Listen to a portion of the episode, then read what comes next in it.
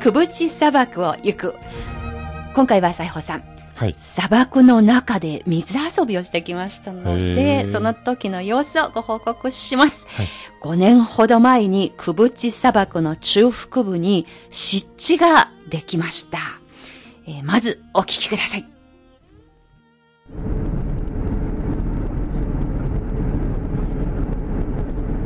砂漠の音です。ここは黄河から直線距離3キロのところにある湿地です。黄河の水がここに引っ張られてできた湿地です。この湿地の上にですね、竹のような、笹のような植物の村があります。風が今、吹き抜けていきました。その音です。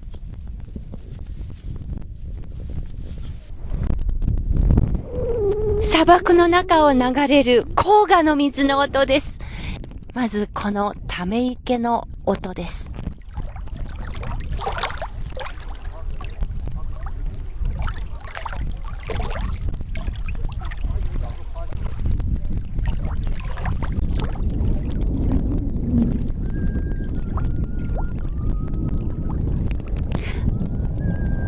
このため池の底に水槽槽がたくさん生えています。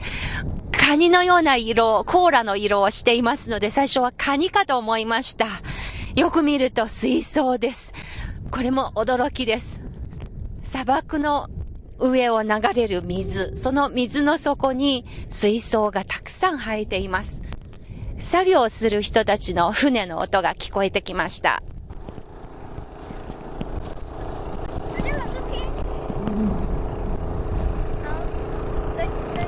砂漠の中の風景をよく眺めると面白いです。ここはかつての砂漠、今は湿地です。その湿地の上をたくさん千鳥の足跡が残っています。鳥の糞もここに散らばっています。いろんな生き物がここで活動していたという跡ですね。へえ、今の音って水の音でしたね。はいしかも、黄河の水ってどういうことですか？はい。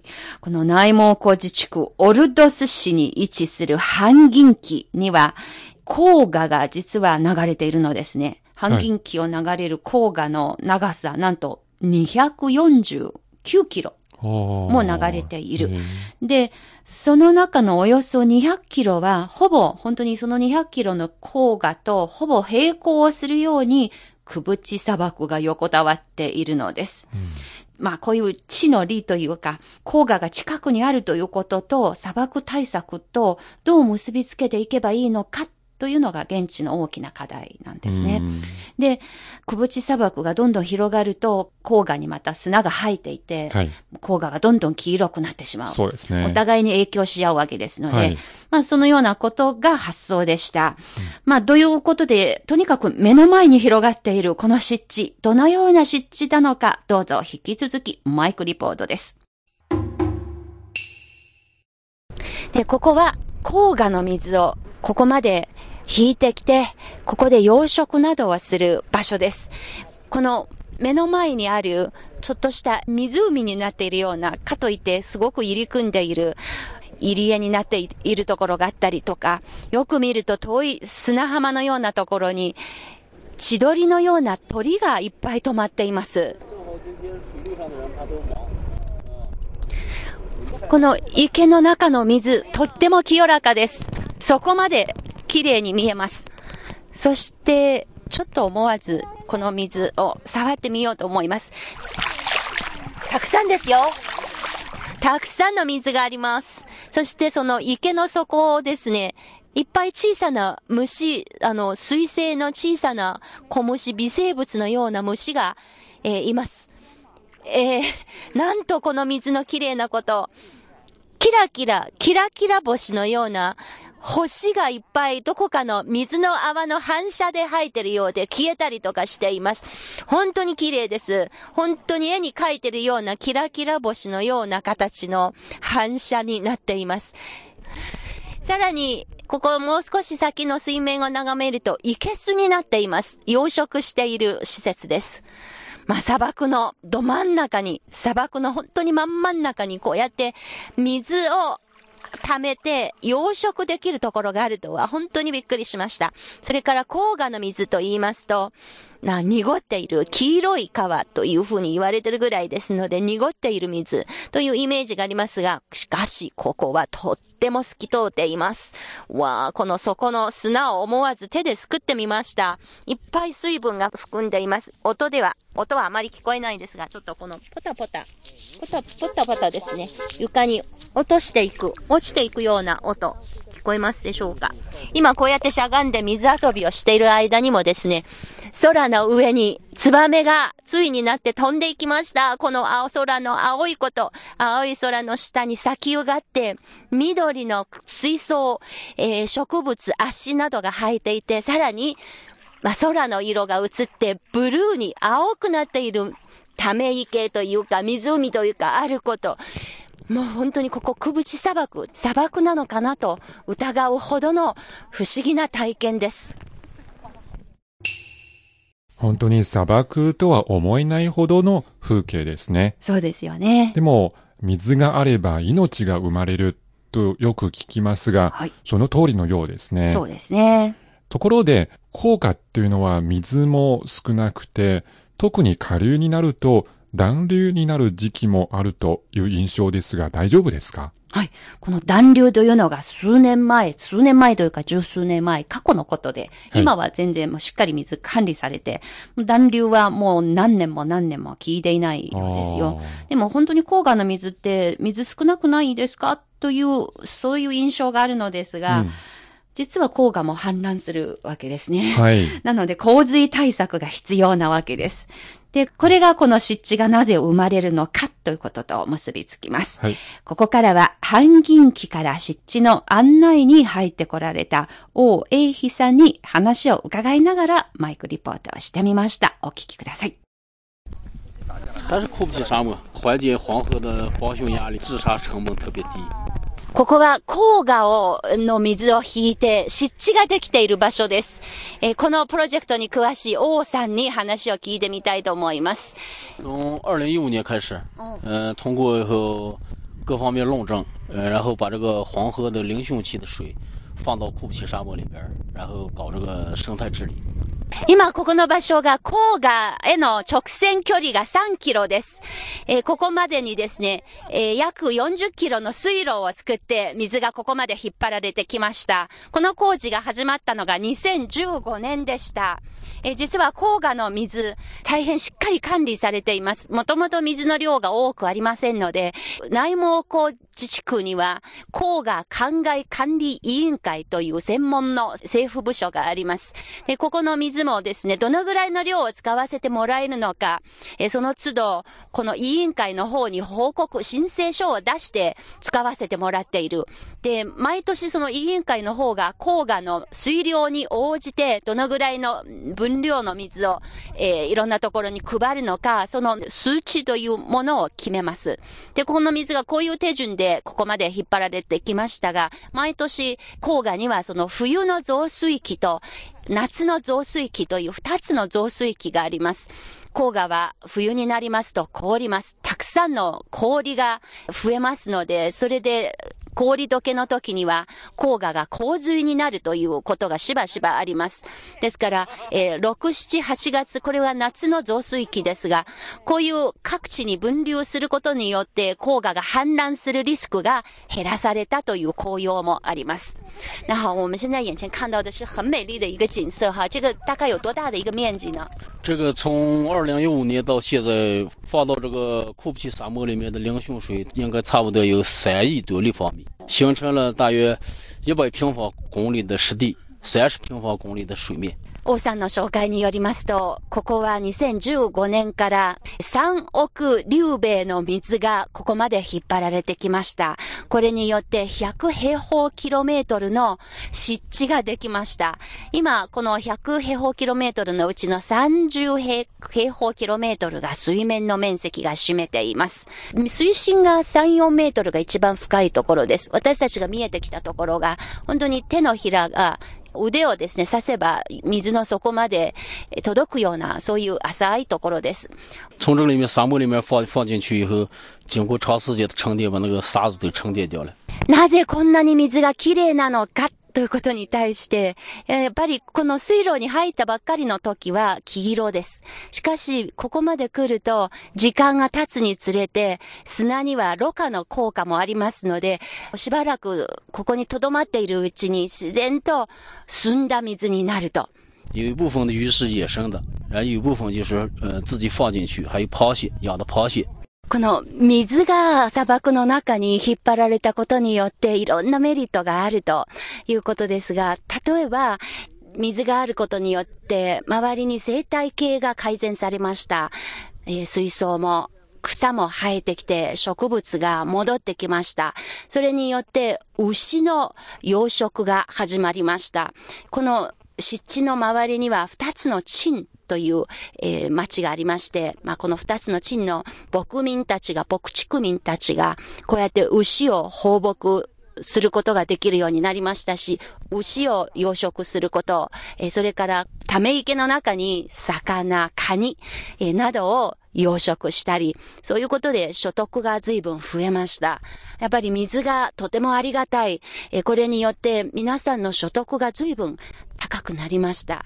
本当に秋になりますと、このカニが砂漠の中のカニですので、一切餌とかは人工でやっていませんし、えー薬も使っていませんので、とっても美味しいですよと王さんが誇り高く紹介していました。刚放水的一五年放的时候，うん。那边都是沙子，这边这边全是沙子，哦那边现在那边都是草，あ你看不到水，あ那边都是芦苇了。毎年変化が生じている王さんが毎年のようにここ何度も何度も来ていますが、え来たばっかりの2015年の時には本当に砂が多くて草とかがあまりなかったんですが、最近になりますと草がたくさん生えてきて、その入り口のところがすべて足とかにあのいっぱい立っていて、水面が見られなくなるぐらいに生い茂っています。きっともう少し時間が経つと、今私たち座ってるところにも草に覆われて、そしてどんどん水の面積が広がり、えーまたはその生態環境が改善されることでしょうと、えー大変自信満々に言っています。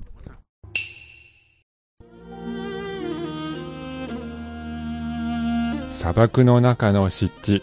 これからも面積が広がりそうですね。そうですね。はい。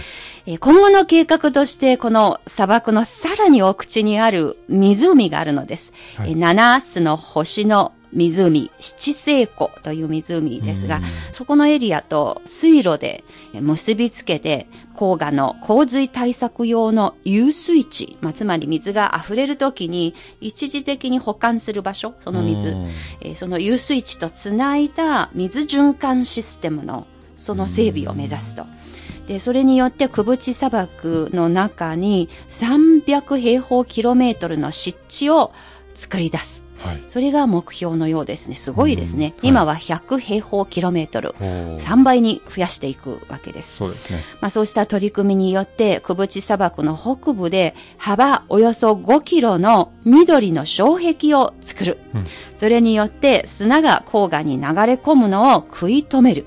その効果が期待されることです。はい。えーそれからですね、実はこの中国における黄河の水の利用、うん。1950年代からもうすでにあの農業用の灌漑用にですね黄河の水を引き入れて、これで実際に国葬地帯を作り出した実績があります。えー、寧夏ホイ族自治区と内蒙古自治区、河套平原という、うん。あの平野がありますけれども、ただしそのデメリットは不適切な灌漑方式、それから排水システムが不備。ということで一部地区では土壌の劣化現象が起きました。うんまあ塩化現象なんですね。アルカリ性になってしまったり。はい。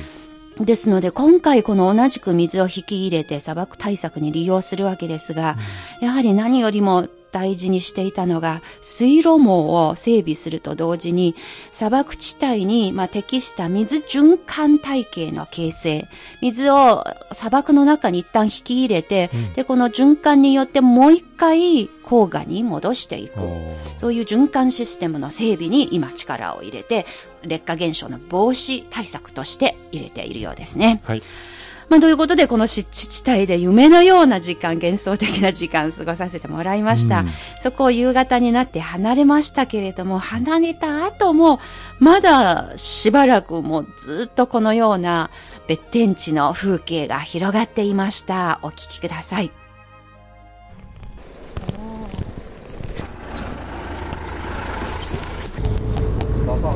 北京時間の夕方7時です。えー先ほど午後、この取材した湿地、ため池のあるところから、車で30分ぐらい走ったところ、もう道中の風景に本当にびっくりしました。というのは突然ですが、江南の水郷のような風景が広がっていました。とても平らな土地で潤われています。水路が四方八方に通じていて、その両側にたくさんの田んぼや畑がきちんと耕されていると。そして人の住まいも比較的に北京とか河北省など河北平野によく見られる農村とよく似たような人の集まり方でした。でそのような風景が本当に車で普通の速度で高速道路で30分ぐらい走っていてもずっとそれが続いていました。で、先ほど王さんの紹介によりますと、黄河の水をここに導入したことによって、100平方キロメートルの湿地地帯が生まれたと、そういう意味をこうやって走りながら車窓から眺め、車窓からの眺めですが、本当に実感することができました。もうそれらの風景に見とれて、あぜ道の上、子犬が2匹がじゃれ合って遊んでいたのを見ましたし、とってものどかな普通の農村地帯でした。決してこの周りが砂漠に囲まれているような、そういう場所ではとても思いません。で、今、カーブを、車がカーブをして、別の道に入りまして、まだ少しそういう水たまりのようなところがありますが、先ほどの人家がいっぱい集まっているような村や町があるようなところと違って、ここは遠いところに牛の群れが見られました。虫の牧場ですね。えーミルクが取れる種類の牛乳もたくさん、えそこで悠々と散策していました。え少しずつですね、さっきのところに比べれば、地面が白く干し上がっている地面が見られたり、木の数がめっきり減りました。少しずつこれから月の砂漠じゃないですが、またくぶち砂漠の砂漠らしいエリアにこれから入っていきます。ここの距離は昨日まで止まっていたドゥゴイタラチンというチンまでは67キロの看板が出ました。そして今夜行く7つの星の湖、七星湖という観光エリアですが、その観光エリアにあるホテルまでは約60キロの道のりです。ですのでそう考えればちょうど私たちが泊まる2つのホテルの中間地点にあるような水郷地帯でした。本当に驚いてずっとしばらく見とれていました。ということで、くぶち砂漠を行く、今回は砂漠の中での水遊びというテーマでお伝えいたしました。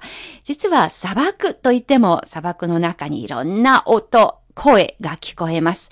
同じようにですね、いろんな風景が広がっていました。はい次回はこの砂漠に、まあ、いろいろ変化をもたらしていることには、実は最初のきっかけがありました。うんその最初のきっかけとなった大きな、地元の方たちにとって大きな行事。これは砂漠横断道路の整備です。まあ、次回からは砂と戦う人間たちの物語をお送りしてまいります。ぜひ次回以降もお聞きください。